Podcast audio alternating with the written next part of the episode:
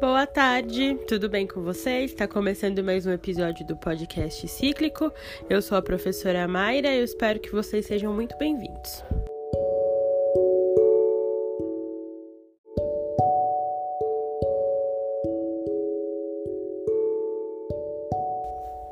Dando continuidade aos estudos nessa semana tão importante, né, e que conversa com o que a gente vem estudando aí nesse terceiro bimestre, a gente vai falar sobre a abdicação de Dom Pedro e, para finalizar, a era das revoltas e revoluções que aconteceram no Brasil no período de independência. A abdicação de Dom Pedro I. As críticas ao governo de Dom Pedro I circulavam na imprensa. Um de seus principais críticos, o jornalista Líbero Badaró, acabou sendo assassinado no ano de 1830 em São Paulo. Sua morte foi atribuída aos simpatizantes do imperador. Isso gerou protestos em todo o país. Dom Pedro I visitou algumas províncias buscando recuperar o seu prestígio, mas foi em vão.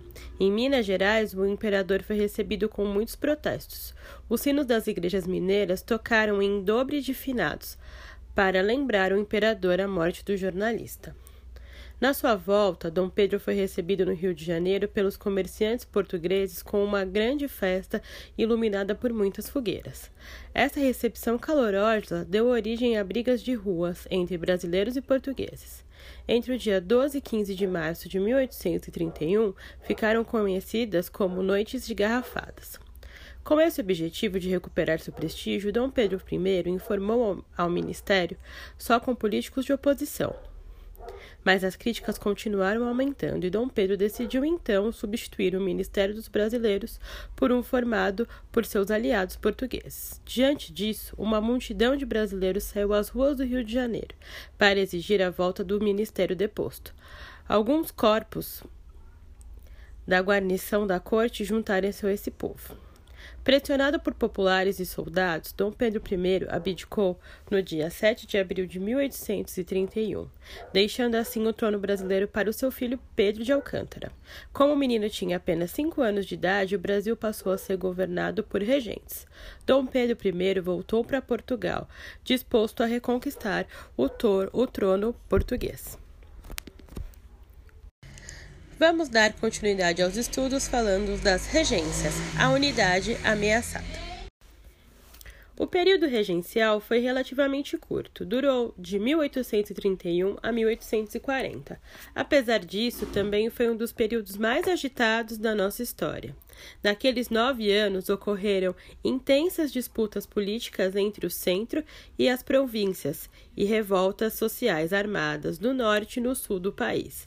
Esses episódios ameaçaram a unidade nacional e, ao mesmo tempo, foram decisivos para a formação do Estado brasileiro. Lembrando que o centro é uma expressão usada na época para denominar o governo central sediado no Rio de Janeiro.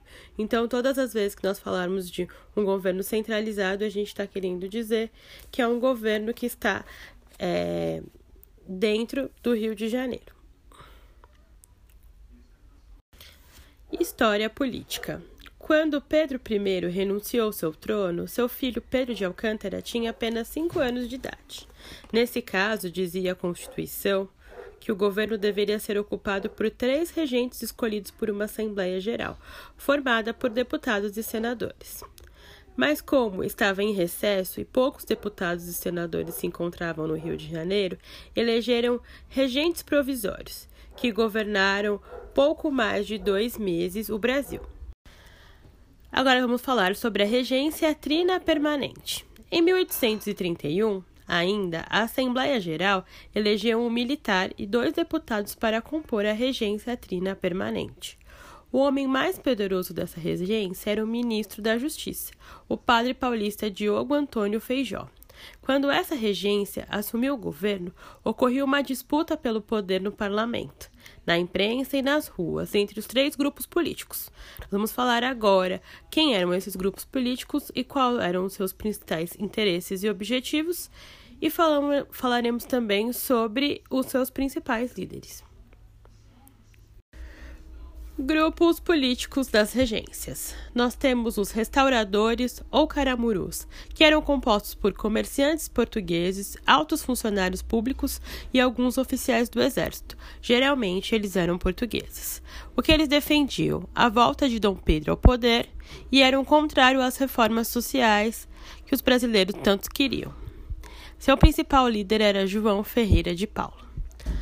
Na sequência, nós temos os moderados ou chimangos. Em geral, eram proprietários rurais e grandes comerciantes. O que eles defendiam? A manutenção dos privilégios da elite e a monarquia constitucional. Eram formadas por Padre Diogo de Antônio Feijó e Bernardo Ferreira de Vasconcelos.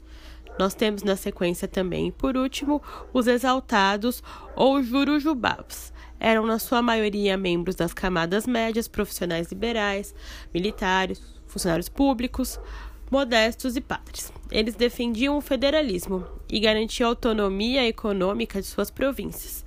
Parte delas era favorável à República. os principais líderes eram Cipriano Barata e Borges da Fonseca. Desde o início, o governo regencial formado por moderados usou soldados do exército para reprimir as manifestações populares. Por sua vez, no entanto, esses soldados sentiram-se dificuldades do povo e juntaram-se a eles em atos de rebeldia contra o governo.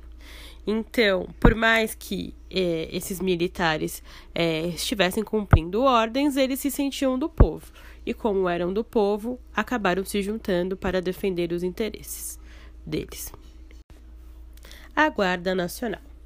Por não confiar na capacidade do exército de manter a ordem imperial, o governo regencial criou, em 1831, a Guarda Nacional, da qual só poderiam participar os brasileiros com idade de 21 a 60 anos e renda anual mínima de 200 mil réis, nas quatro maiores cidades e de 100 mil réis no resto de todo o país. O governo entregou aos fazendeiros mais ricos a patente de coronel da Guarda Nacional, a mais alta de todas elas. Cada fazendeiro coronel organizava um destacamento de sua região, com homens de sua confiança e com recursos próprios, adquirindo assim um enorme poder local. Muitos.